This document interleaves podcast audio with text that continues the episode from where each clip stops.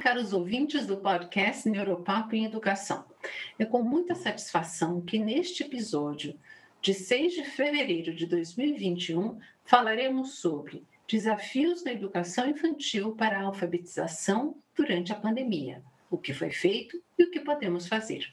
Eu sou Mirella Ramaciotti e, juntamente com Henry Coprea, pensamos semanalmente sobre um tópico dentro da área de educação sob a perspectiva das neurociências. Convidamos pessoas interessantes e interessadas desta grande comunidade, que é a comunidade escolar, para debater o assunto conosco. Neste episódio, contaremos com Maíra Namura. Ela é pedagoga, graduanda no curso de pós-graduação em neurociência na escola do Instituto Singularidades Maíra é professora e pesquisadora de educação infantil bilíngue há 13 anos. Seja bem-vinda, Maíra. Muito obrigada pela sua presença. Obrigada a você, Mirella. É um prazer estar aqui com vocês. Prazer é todo nosso. E eu começo aqui com uma pessoa que também, por coincidência, conhece a Maíra. E eu fiquei sabendo agora durante a gravação. Estou falando da Carla Elvedosa, que atua na área educacional desde os 15 anos, tendo vivenciado diversas áreas, desde a educação infantil até o ensino superior. Mas nos últimos 10 anos, a Carla tem acumulado experiência no ensino para crianças de 4 a 10 anos, tanto no contexto bilíngue quanto internacional, consolidando sua carreira como professora alfabetizadora. Seja bem-vinda, Carla. Muito obrigada pela sua presença. Eu que agradeço o convite, Mirella e Henry. Obrigada. Obrigada a você. E eu começo aqui com parte de uma fala da professora Magda Soares em uma entrevista ao canal Futura, que se encontra referenciado neste episódio. Diz a professora: temos tido reiteradamente desafios em proporcionar alfabetização de qualidade às crianças, particularmente as das camadas populares, que somam a maioria das crianças neste país.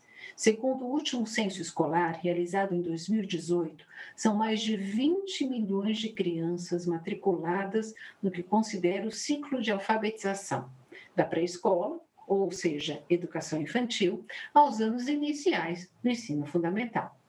A atual pandemia veio acrescentar novos desafios, afastando as crianças das escolas e das alfabetizadoras na fase fundamental do processo de escolarização.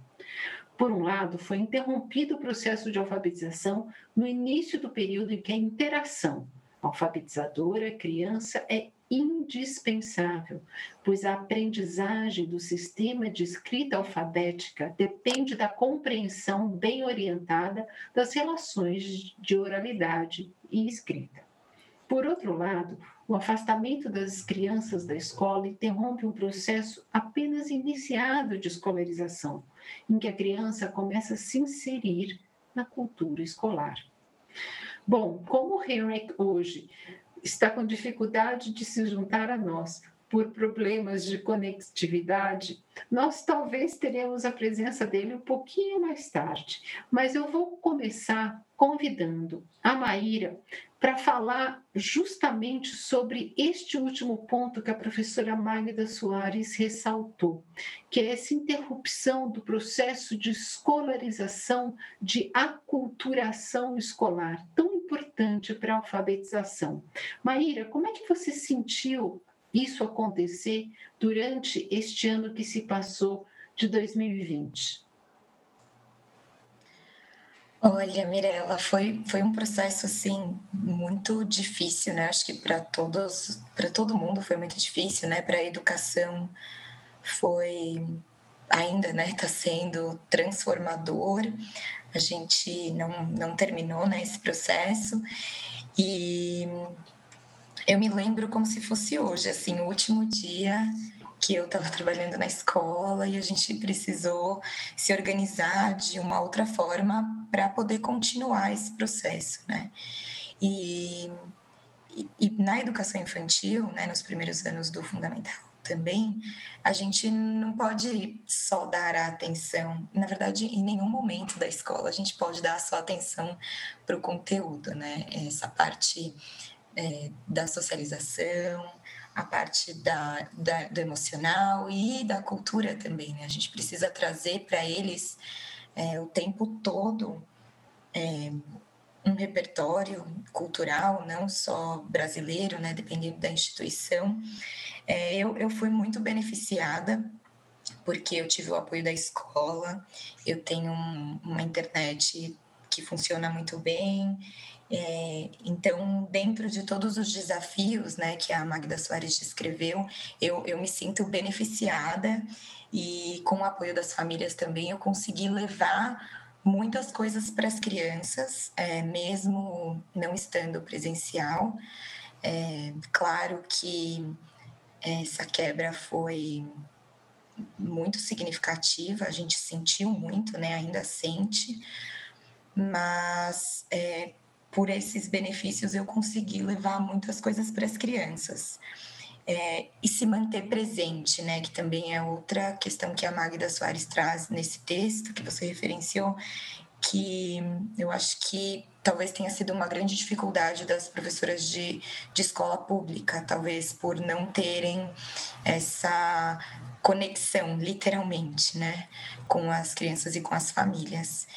Exatamente, eu acho que essa, esse ponto que você tocou da, da constância da presença, seja presença física ou presença virtual, a falta não apenas é, da, da, da pessoa, mas da pessoa num outro modo, porque, como você ressaltou, você teve o apoio da sua comunidade seja por meio das famílias, seja por meio da escola a qual você está ligada, e que também você te, tinha uma, uma possibilidade de conexão, e aí falando é, do meio tecnológico que nos possibilitou é, modificar essa aprendizagem mas manter a sua presença junto às crianças.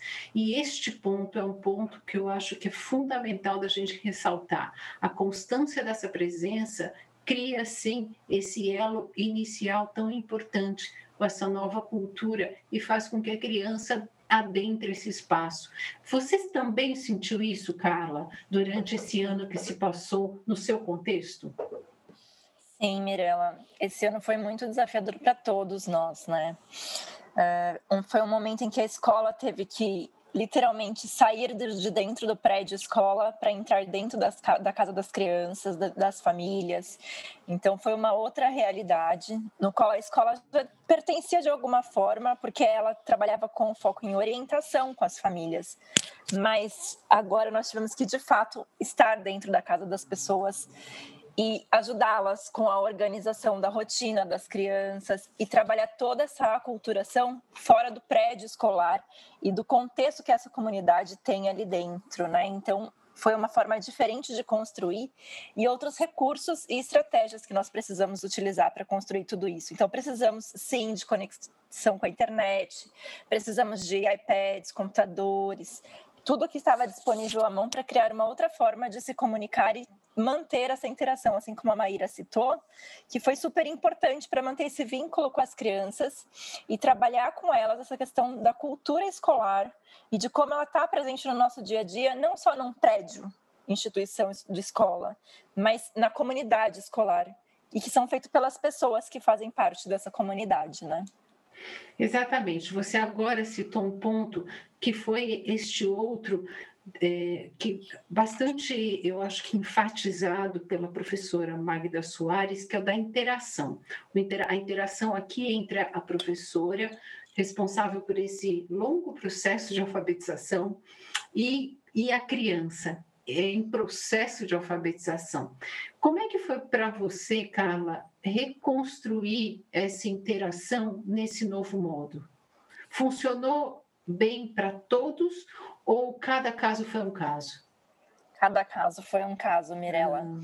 Nós tivemos situações de alunos que, dentro de sala de aula, tinham um comportamento e passaram a ter outro totalmente diferente.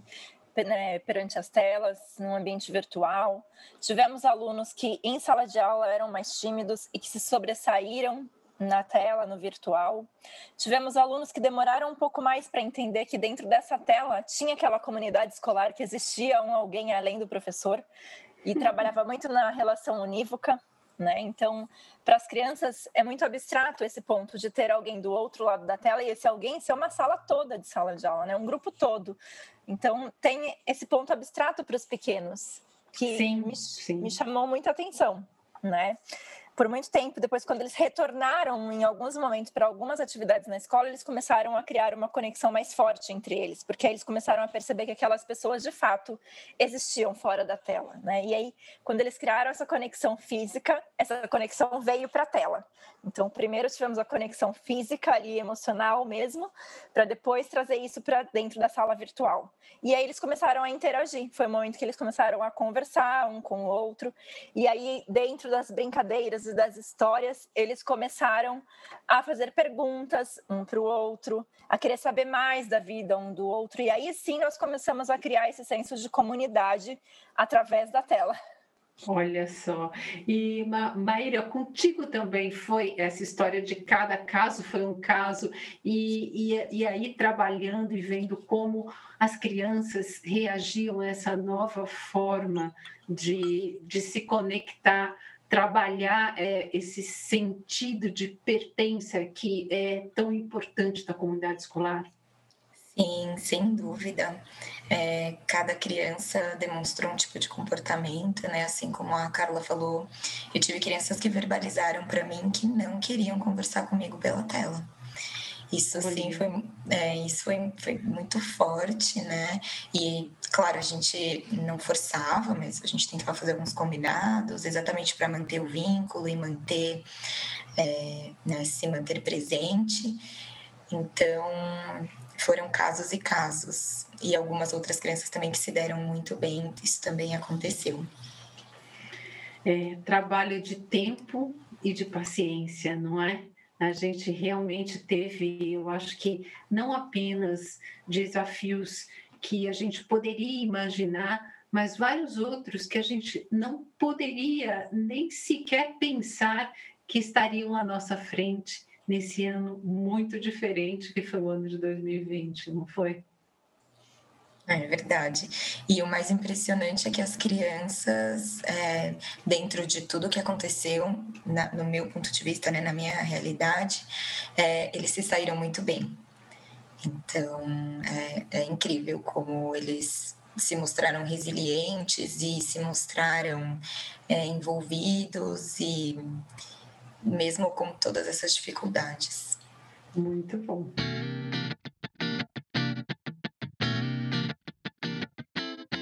Nesse primeiro bloco, apresentamos nossas convidadas de hoje, a Maíra e a Carla, que toparam conversar conosco aqui no podcast Neuropalco em Educação sobre desafios da educação infantil para a alfabetização durante a pandemia, o que foi feito e o que podemos fazer. E começamos esse bate-papo conversando sobre as dificuldades que a pandemia impôs ao trabalho da educação infantil na alfabetização. Prosseguimos ouvindo de nossas convidadas suas ideias e experiências como professores no segmento da educação infantil durante a pandemia e sobre as dificuldades que enfrentaram com esse novo modo de ensinar e aprender. Continuamos agora com mais um pouco do texto referenciado neste episódio da professora Magda Soares, que um, tem um pouquinho mais sobre como se dá o trabalho da educação infantil nessa fase da alfabetização.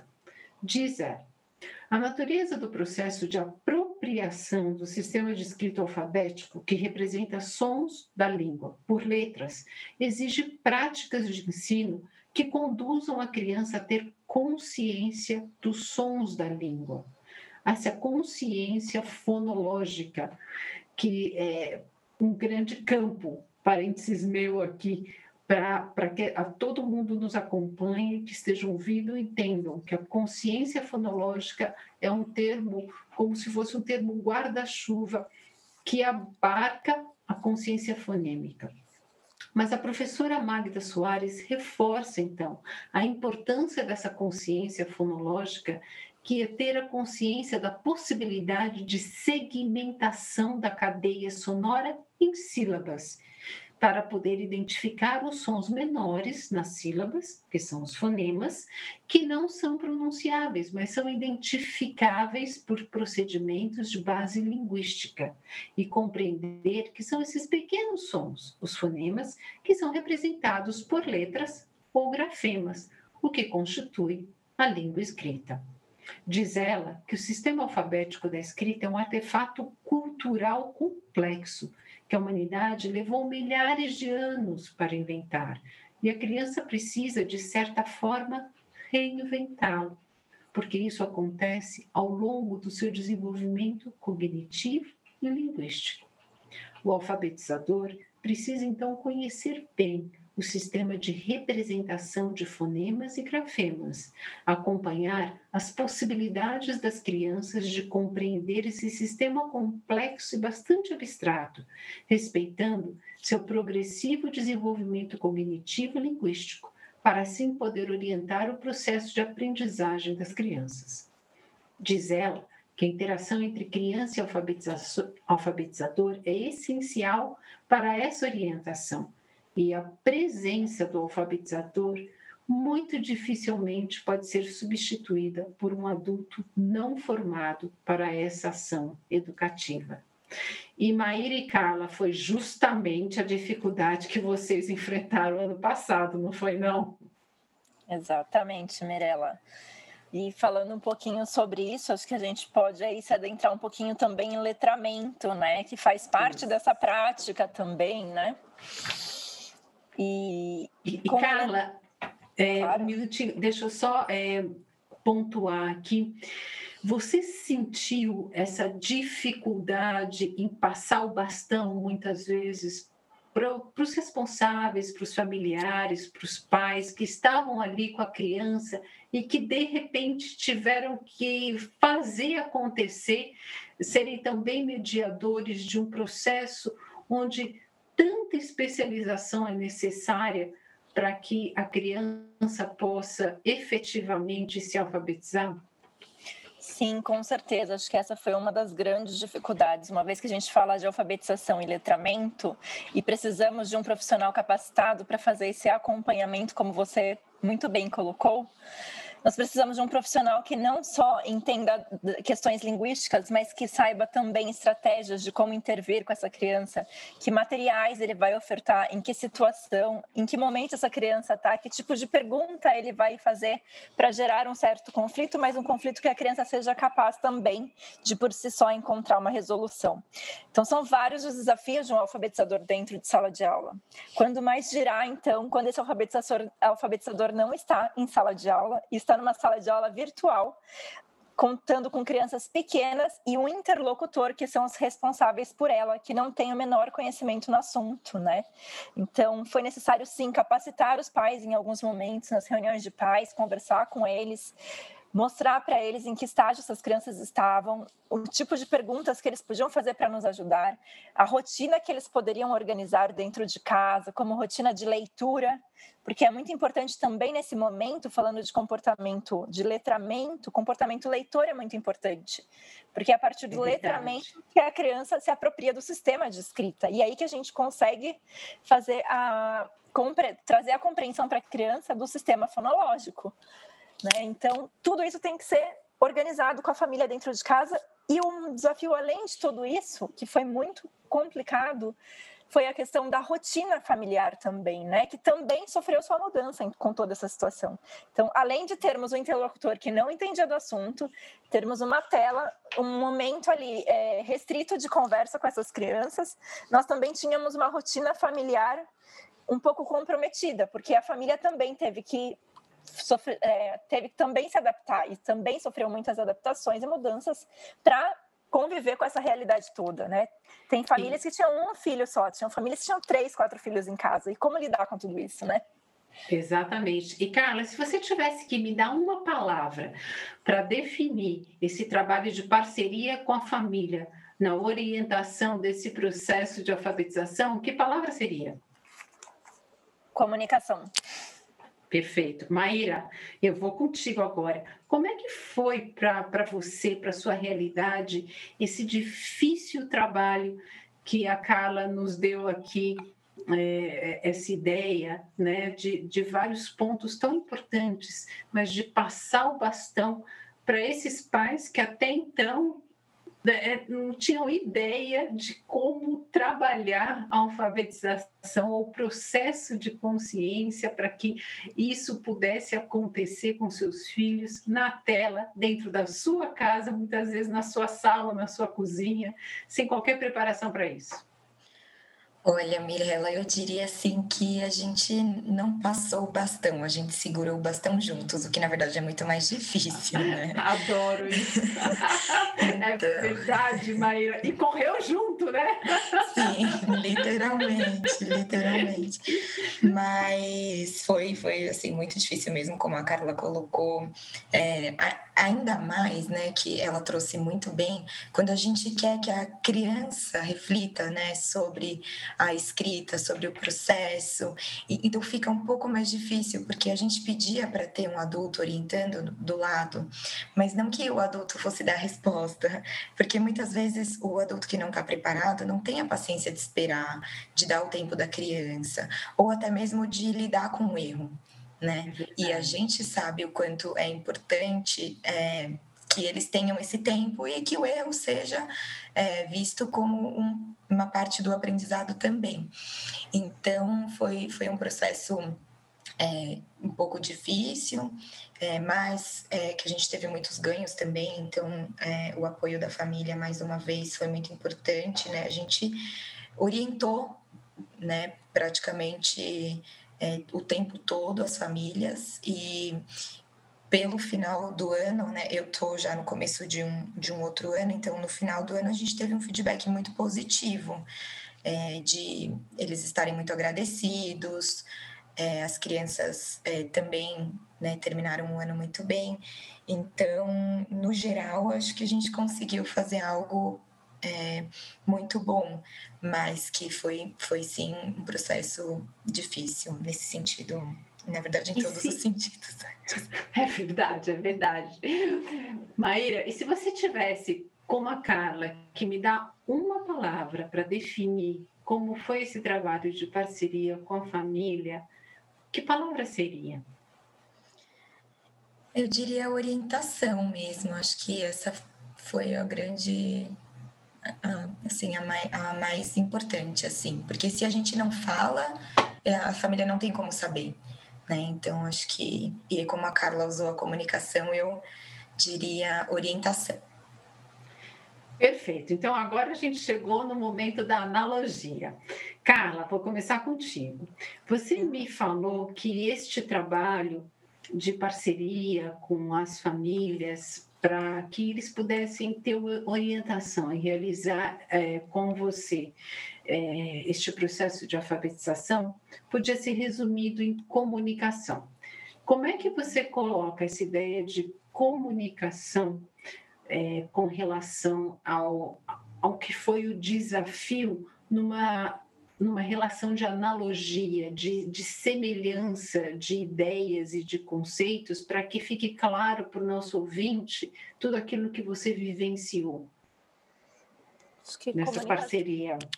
Sim, comunicação é o ponto para que a gente possa enxergar também o ponto de vista do outro, né? E entender como é que as coisas estão se dando dentro de casa e aí, dentro disso, tentar organizar, e aí juntaria sim a palavra da Maíra, que é a orientação, que vem através da comunicação, né? Para que isso aconteça, porque essa pessoa que está do outro lado ali, ela não é formada realmente, e ela conta com a nossa ajuda. Então, a comunicação é essencial em ambos os lados. Porque se a gente também não sabe o que está acontecendo dentro de casa, também não tem como a gente orientar. Então, manter esse canal aberto é super importante para os dois lados, para que a gente possa, como vocês comentaram, segurar o bastão juntas né, e dar conta de fazer um bom trabalho aí pelas crianças. Entendi. E se você, então, você falou desse tomar o ponto de vista do outro. É como se a gente tivesse uma, uma nesse trabalho de caleidoscópio que eu posso olhar de um lado e ver uma situação, no que eu viro do outro, eu vejo outra situação, mas nós estamos tratando do mesmo conjunto, do mesmo, no caso desse caleidoscópio, o mesmo matiz, né, o mesmo conjunto de cores, mas que ao mudar o foco, eu posso entender um pouquinho melhor como aquilo vai se modificar. Isso, exatamente, Mirella. Ah, que bom. Então, tô, tô entendendo a sua ideia. Maíra, você nos trouxe, então, que a tônica do seu trabalho junto às famílias, com os pais das crianças que estavam sob sua responsabilidade nesse difícil período da pandemia e trabalhando para que a alfabetização pudesse acontecer, se concentrou na orientação. Como é que você coloca a orientação com relação ao desafio que tudo que vocês viveram representou? Como é que isso pode se dar numa, numa relação aqui de semelhança, de similaridade, que é essa analogia, para quem que nos ouve possa entender aquilo que você vivenciou? Tá. É, bom, primeiro eu pensei num mapa, mas geralmente o nosso relacionamento com o mapa, ele é um pouco... A gente lê o mapa, ele tá ali, a gente entende, e tudo bem, mas aí depois eu pensei um pouquinho melhor, acho que eu fico mais com um aplicativo de GPS, porque a gente interage mais com ele. Às vezes a gente tem as nossas discussões, né, com ele, a gente tenta entender o porquê que ele está escolhendo aquele caminho. Às vezes a gente briga um pouco, mas né, a gente entende porque quando vê que tem um, um trânsito ou alguma outra questão. Então acho que eu ficaria com essa analogia assim de um aplicativo de GPS. Adorei, você sabe por quê? Na minha cabeça eu só fiquei assim, poxa vida, olha só que interessante. Será que em algum momento fala assim, recalculando a rota? Assim, Com certeza, várias vezes. Você deve ter na sua cabeça, falou, opa, recalculando a rota e mudava, né, para falar, ó, vamos tentar uma outra coisa. Mas eu acho que essa ideia que você trouxe, né, desse aplicativo do GPS e, e a Carla, né, que que aqui fechou, fechamos na ideia do caleidoscópio, trouxe bastante, é, de forma bastante clara, ilustrativa, como esse desafio tão grande que nos foi imposto pela pandemia, de nos reinventarmos no modo online, nesse ensino remoto, para o qual nenhum de nós tinha tido alguma preparação ou tinha concordado que fosse acontecer, e juntamente com as dificuldades inerentes da presença para que essa relação de interação tão importante da alfabetização pudesse acontecer, né, gente? É, realmente, olha, não foi fácil. Mas agora que o Henrik já está de volta aqui conosco no nosso ambiente, tecnologia funcionou, vou Voltei. convidar o Henrik. Oh, Henrik, bom te ouvir, cara, bom, bom te ouvir. Agora é contigo, vamos lá? Vamos, eu caí nesses problemas aí desse ensino remoto, né? Caiu toda a energia de casa, caiu a internet, da quadra inteira, caiu tudo. Mas agora estamos de volta. Foi isso mesmo. Então, estou aqui lá. já tem um tempinho ouvindo nossas convidadas. Vamos tocar um pouquinho essa bola mais para frente. Vamos falar sobre por quê, é, o que, que nós podemos fazer na educação infantil para melhorar o processo de alfabetização com as lições aprendidas durante o enfrentamento dos desafios. E aí eu vou para a Maíra primeiro. Maíra, quando falamos em o que podemos fazer o que, é que lhe vem à mente? Olha, eu acho que primeiro é direcionar o nosso olhar assim um pouquinho mais para o que as crianças têm, assim, é, para nos dizer, nos contar e nos mostrar. É, eu descobri que a gente precisa escutá-los. É, eles têm muitas ideias, muitas hipóteses que a gente pode construir o conhecimento juntos através do que eles nos trazem. Assim, isso para mim foi, foi muito muito significativo, muito importante. Eu tive, é, como eu já falei, o benefício né, de estar num, num lugar que me apoiou muito com tecnologia é, e a gente conseguiu agendar algumas aulas individuais com as crianças e foi, foi muito importante assim ter esse momento individual com eles é muito valioso e e olhar para o que eles trazem, assim, é, eu acho que esse é o grande aprendizado, assim. Legal. É, ouvir os, os, alunos é sempre importante, né? independente da, da faixa etária, eu acho que isso é fundamental.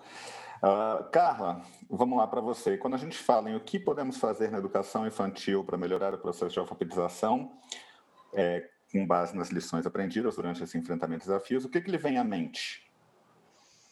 Acho que, além do que a Maíra falou, tem uma questão que é a parceria entre a família e a escola, que acredito e quero acreditar que saia fortalecida de tudo isso, né? Esse trabalho de parceria entre família e escola é muito importante, porque o educador tem o papel dele, mas a família também tem a estabelecer uma rotina com a criança dentro de casa de estudos e mostrar para ela comportamentos também de uma pessoa que continua, porque nós continuamos a vida toda sendo estudantes, né, e aprendizes. Então, incentivar isso também em casa, essa interação e além de tudo também trazer um pouco de metodologias ativas para dentro da sala de aula, tornar as nossas aulas mais atrativas para as crianças com recursos visuais, complementando com certeza com tudo que a Maíra comentou, que acho que ouvir as crianças é o primeiro ponto de partida, né? Mas, além disso, acho que trazer coisas que sejam atrativas do ponto de vista das crianças facilita também esse trabalho. E explorar o ambiente em que elas estão. Acho que explorar o ambiente da sala de aula, fazer com que elas tragam coisas pessoais para a sala de aula, foi uma grande estratégia que eu utilizei muito nas minhas aulas, inclusive, para que as crianças se sentissem pertencentes a esse ambiente escolar, mesmo estando dentro de casa e dentro da escola ao mesmo tempo, só que virtualmente, né? É, é esse, esse envolvimento de todos os, os membros da comunidade escolar e, e, e repensar essa questão do que, que é interessante trazer, também acho que vocês falaram bastante. Tudo, tudo que eu estou ouvindo até agora, que eu consegui desde que eu voltei, está tá muito em sintonia com o que eu acredito também. Mirela, para você, quando a gente fala em o que podemos fazer, o que, que lhe vem à mente? Nossa, Henrique, é, é engraçado, né? É, eu, eu, eu me senti, quando você fala, nossa, como é difícil vir depois dos nossos convidados, porque assim, a gente vai, nossa, ah, ah fala assim, agora você me sentiu.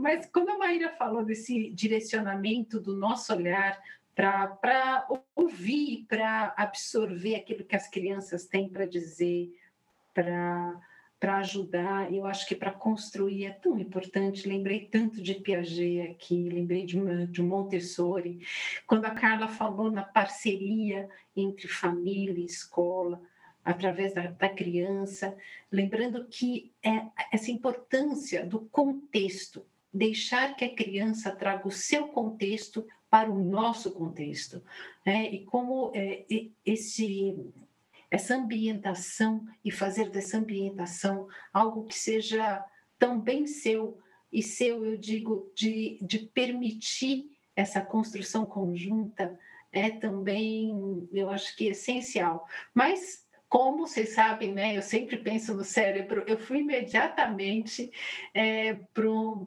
neurocientista francês, o Stanislas Dehaene, que tem o seu livro Neurônios da Leitura, em português, traduzido por outra grande professora dessa área, né, que é a professora Cabral Sclier, que com relação à alfabetização, ele faz um apelo nesse livro para que todos aqueles que estejam direto ou indiretamente envolvidos nessa etapa tão fundamental da vida de qualquer aluno se atente, se atente para a importância de conhecermos, nos apropriarmos. E aí, falando dessas ações efetivas, de práticas de sala de aula, daquilo que a neurociência cognitiva já vem demonstrando, e isso há algum tempo. Eu ressalto essa ideia central, que é a ideia principal de Derrame neste livro, de que há três fases durante o aprender a ler: a pictórica, e aqui eu, eu volto para isso que a Carla citou, da importância dos recursos visuais e dessa variedade que o modo online nos permitiu é, utilizar a importância da fase fonológica e como é importante a gente trabalhar a consciência fonêmica dos fonemas e a consciência fonológica das sílabas, das rimas, das palavras, para que a gente então entenda e possibilite esse amadurecimento para a fase ortográfica. E aqui ressalta da Tá vendo? Sempre que a gente tem que explorar as relações grafema e fonema na alfabetização, e eu acho que ao longo de todo o ensino fundamental, né? Eu acho que isso é muito importante a gente lembrar sempre.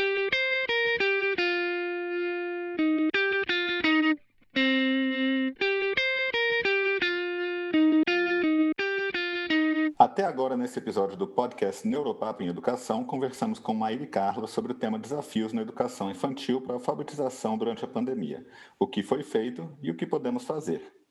Começamos esse bate-papo falando sobre os desafios que a pandemia impõe aos profissionais da educação infantil que se dedicam à alfabetização. E falo impõe porque continuamos ainda com os desafios da pandemia. Mas, especialmente neste episódio, nós falamos sobre a mudança do fazer deste profissional, que durante a pandemia obrigou a todos a fazer da família e dos pais também os orientadores, para colaborar de forma direta na alfabetização das nossas crianças. Falamos também sobre o que aprendemos com os percalços do caminho e como podemos melhorar a nossa prática, em virtude das experiências que já tivemos e que nos possibilita também saber, através principalmente da neurociência cognitiva, sobre como se dá o funcionamento cerebral nessa fase de alfabetização. E chegou a hora de ouvirmos de nossos convidados uma história que se entrelaça com os tópicos que discutimos até agora. Mayra, você teria uma história para nos contar sobre o que a gente discutiu até agora? Tenho algumas histórias, mas como a Mirella trouxe o Derrane e a importância da consciência fonológica, eu vou contar uma que tem a ver com isso. Então, eu trabalho num contexto de imersão né, da língua inglesa, então as minhas aulas são ministradas todas na segunda língua. E eu trouxe para um pequeno grupo, a gente dividiu as turmas em grupos pequenos. É, eu trouxe algumas imagens a gente de animais, assim, alguns animais e a, imagens que eles já conheciam na segunda língua. E a gente estava brincando com os sons iniciais. Isso já foi mais para o final do ano, então eles, a gente já tinha trabalhado algumas é, algumas palavras e tinha feito um trabalho bem bem sólido assim. E me surpreendeu porque foi uma, uma hipótese né, que uma criança fez, que ao mesmo tempo é, pode ter vindo até de um, uma tentativa e erro minha. Então, é, quando eu trouxe essas imagens, apareceu a imagem de um leão. E eu falei para eles, é, como que chama mesmo, né, esse animal? E falei, começa com l, l, l. E ninguém falava nada, eles não, não, se manifestaram. Aí eu fui modelar, mas eu quis modelar pelo erro, para eles se pronunciarem e falarem não, não, não. Aí eu falei assim, já sei, é uma Apple. Aí eles ficaram, ficou um silêncio, mas um silêncio, um silêncio, um silêncio. E aí uma criança lá do fundo, assim, veio uma voz e falou assim para mim, ah, pode ser Apple, porque você fez o som do L e L, Apple. Aí eu falei, meu Deus, olha que hipótese, olha. né? Assim, tudo bem que não tinha nada a ver com, com o Lion, no caso, né? Que era o que eu tava, a imagem que eu estava procurando, é, mas ela associou o som L com a letra L, que no caso é em português, e quando eu falei Apple, ela fez essa associação do E, do L com a, com Apple, com o som inicial, então, aquilo para mim, claro que na hora eu não queria que ficasse confuso para eles, então eu valorizei o que ela trouxe. Eu falei, nossa, você está pensando muito sobre os sons, isso é muito bom, sobre os sons iniciais, mas olha só, é um lion, né? E aí eu fiz, os, mas muito bem, o som do L, mas aquilo, assim, para mim foi. É muito significativo, porque ela realmente estava pensando sobre o som, e ao mesmo tempo pensar sobre a minha prática, né? Porque o quanto que talvez o querer modelar, é, talvez de forma errada, para eles me corrigirem, é, talvez possa confundir em alguns momentos, né? Então eu trago aí uma reflexão não somente é, do que a criança me trouxe, mas também uma reflexão né, do que eu fiz e do que eu poderia fazer mais para frente. Então, é isso. Gente, eu não sei vocês, mas eu sempre fico impressionado com a capacidade que vocês têm de pensar imediatamente sobre como lidar com aquilo e modificar as coisas de uma forma que não seja que não vai intimidar a criança. Acho que isso é, nossa senhora, é fenomenal isso. É uma delicadeza, não é, Henry? É, eu acho, eu sim, é. eu, eu, o, o, o Henry sabe, eu já falei isso várias vezes. Eu e professor alfabetizador, eu estendo o tapete vermelho, porque vocês têm uma delicadeza de alma no trato, até porque quem faz educação sabe da importância dessa fase e disso que a Maíra trouxe, assim, de, dessa consideração da gente pensar sobre as hipóteses que cada criança traz e que são é, é, fundamentais para a sua própria construção e reinvenção, como falou a professora Magda como isso, se a gente não deixar isso florescer, na verdade, ela não vai passar pelas etapas do processo de decodificação, recodificação e de apropriação, que é o alfaletrar, né? Como diz a professora Magda Soares, não é só alfabetizar, alfabetizar também é letrar, e é preparar esse indivíduo para o mundo que lê para aprender, né? Então, isso é, é, é, muito tocante, né, Harry?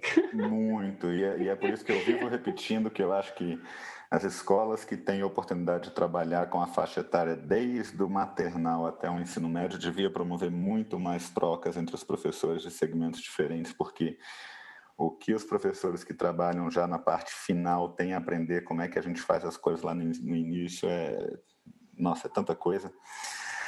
Vamos lá, vamos seguir como adiante. a gente aprende, né, Harry? Oh, todo dia. vamos lá. Obrigada, Maíra. Adorei essa história. Foi, realmente foi boa. Vamos, vamos tocar para Carla, então. Carla, com certeza você também deve ter alguma história, mas vamos lá, troca uma história, passa uma historinha para a gente que você tenha sobre esse tema de desafios na educação infantil para a alfabetização, né, durante a pandemia, o que foi feito e o que nós podemos fazer. Sim, eu tenho uma história um pouco parecida com a da Maíra, mas para mostrar o quanto o professor tem que estar com esse olhar atento, né? Até um ponto que a Maíra citou logo no começo, da gente ter que ouvir os alunos, né? E acho que esse olhar atento é importante. E eu estava dando aula também para educação infantil, é, a gente chama de Kinder na escola que eu trabalho, né? Uma escola internacional americana. E lá as crianças entram no processo de alfabetização inicialmente em inglês, mas a maior parte delas é, são brasileiras, então uma primeira língua é o português, mas acabam sendo alfabetizadas numa segunda língua. E eu entro com aula de português para entrar com o processo de alfabetização também, continuamente com inglês. E estava trabalhando animais com uma sala de aula e comecei a perguntar para eles como eu escrevia o nome dos animais, se eles podiam me ajudar para a gente montar uma lista de animais. E eles foram falando o nome dos animais e aí chegou na girafa e aí a gente precisava escrever girafa. Aí eles ficaram na dúvida de como escrever girafa, aí eu perguntava que letra é e tal. Aí um dos alunos virou e falou: Ah, se escreve com a mesma letra do gato. Ah, mesma letra do gato. Aí uma aluna virou e falou: Ah, do gato, do cat. Ah, então é a letra C. Prontamente ela respondeu que era a letra C. Aí os alunos começaram a olhar para mim e falar: não, não é a letra C. Aí eu falei: olha, não é que ela pensou na letra C, porque gato realmente em português é com a letra G, mas em inglês é com a letra C. Então, olha só que pensamento que ela teve. O que mais, que mais, o que mais será que a gente consegue escrever com a letra C? E aí comecei a puxar também outros animais com a letra C. E aí eles começaram a falar camelo, cachorro e outros cavalos. E aí assim me saí dessa situação e trouxe para eles as duas referências no fim das contas, né? Da girafa, do gato, do cachorro, do camelo ali que eles trouxeram e mostrando também o contraste das duas línguas. Então, foi uma discussão super importante para eles e para mim também, para me mostrar como educadora como a gente tem que estar atento aos pequenos detalhes, porque se eu não estivesse atenta ali naquela hora, teria passado esse contraste da língua, né? Gente, eu, eu voltei agora com a imagem do recalculando rota, recalculando rota do GPS, que foi falado mais cedo aí. É. Quantas vezes a gente não recalcula a rota, né? Nossa Exatamente. Senhora. Bom, Pessoal, nós estamos chegando ao final desse episódio sobre desafios na educação infantil para alfabetização durante a pandemia, o que foi feito e o que podemos fazer. Então, gostaríamos de ouvir um pouco mais das nossas convidadas sobre sugestões ou implicações que elas veem com relação ao que discutimos hoje sobre o tema. Vamos começar com você, Carla. O que, que você tem a nos dizer sobre o que conversamos aqui pode transformar alguns aspectos do seu cotidiano? Acho que a primeira coisa que a gente falou muito aqui é a questão da parceria família e escola. Isso é um ponto extremamente importante. Eu espero que isso fique para depois da pandemia, né? Que os pais, de fato, responsáveis consigam entender um pouco mais esse trabalho que é feito dentro da escola e como isso também se transformou da época em que eles estavam na escola, né? Esse é um ponto muito importante aí para a gente refletir, porque às vezes eles trazem experiências da época deles e que não é a mesma que a gente vive hoje, né? Com as crianças. Então, esse é um ponto muito importante. Outro é como os recursos mudaram e como a gente pode trazê-los para a sala de aula para agora e para depois da pandemia também, né? Trabalhando com recursos visuais, audiovisuais, outros tipos de letramento também dentro da sala de aula, né? Que estamos ensinando as crianças, inclusive, já, né? Letramento digital, por exemplo. É, é super importante. E fora isso, manter essa rotina de comportamentos que a gente precisa para trabalhar a alfabetização de fato, que é a questão da consciência fonológica, através da leitura, do modelo de escrita ali do adulto sempre, né? E manter essa rotina não só na escola, mas em casa também. E o quanto é importante a literatura presente o tempo todo na vida das crianças para trazer esse encantamento para a vida delas, para que elas possam aí também ter a vontade de querer ler, de querer falar, de querer decodificar essas letras todas, porque quando a gente trabalha com muito encantamento com essas leituras também, as crianças têm vontade de ler e elas mesmas folham os livros e olham e falam, ah, eu quero ler também. E aí elas começam a imitar os nossos comportamentos. Acho que esses são os pontos principais, assim, da nossa conversa e que eu espero que muitos deles permaneçam após a pandemia.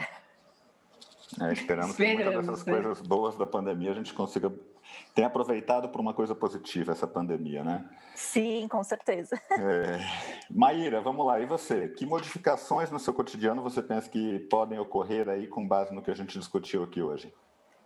Bom, além de tudo isso que a Carla trouxe, assim, muito bem colocado, é, eu diria que quando o Henrique falou do Recalculando a Rota, depois da história da Carla, para mim ficou muito clara a questão do planejamento, né? Porque, e, e, pra, e como isso foi importante, assim, para mim como professora, e eu acredito que para Carla também deve ter sido importante. Com certeza, Maíra. que você contou, porque a gente precisa ter um planejamento muito consistente, né? Algo muito. A gente precisa estar muito né, certo do que a gente vai trabalhar, do que a gente vai fazer, mas ao mesmo tempo a gente tem que ter uma flexibilidade, né, que é, é incomparável, assim, porque se não tiver essa flexibilidade, a gente não vai conseguir talvez dar tanta atenção para muitas outras coisas que podem surgir. Então, acho que para mim fica, além de tudo que a Carla trouxe, a implicação do planejamento, né? Essa atenção para um planejamento consistente, mas que também seja flexível. Muito bom. Muito bom. Nossa, quanta sugestão importante, né, Henrik? Oh, bastante, viu?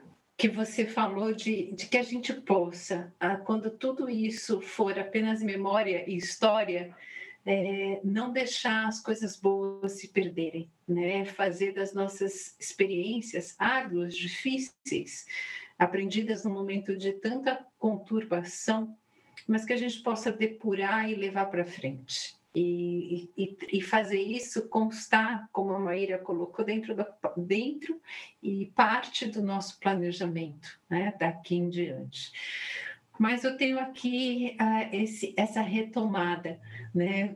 Lembrando que neste episódio a gente falou sobre vários dos desafios enfrentados durante a pandemia por esses profissionais da educação infantil que se dedicam ao árduo processo de alfabetizar Sabemos hoje, e isso devido a várias contribuições relevantes também das neurociências cognitivas, que o processo de decodificação e recodificação, conhecido como alfabetização, demanda o estabelecimento de uma consciência fonêmica, que é a habilidade de conscientemente manipular sons individuais ou fonemas que compõem uma palavra. Mas, para além disso, a criança precisa desenvolver a sua consciência fonológica, que foi muito falado aqui hoje, que é a habilidade de conscientemente manipular as sílabas, as suas partes, através de rimas e as palavras. E isso demanda, como bem ressaltou a Maíra e a Carla, um trabalho contínuo, constante, bastante longo durante a educação infantil, para que cada criança seja estimulada adequadamente nas dimensões cognitiva, linguística e emocional. É esse trabalho de estimulação e acompanhamento que possibilita ao educador reconhecer a prontidão de cada criança quanto às diversas redes neurais. Estou aqui falando da atenção, da memória, da consciência linguística e da coordenação grafomotora, entre outras, que possibilitará trabalhar, seja dentro da família, em casa, seja no espaço escolar, mas pela mão do professor, trabalhar com eficácia a alfabetização.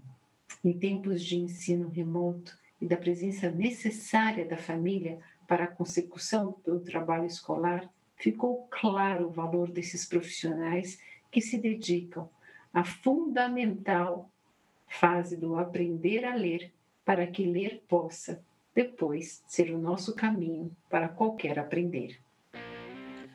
E com isso, chegamos ao final deste episódio do Neuropapo em Educação sobre o tema Desafios na Educação Infantil para a Alfabetização durante a Pandemia. O que foi feito e o que podemos fazer.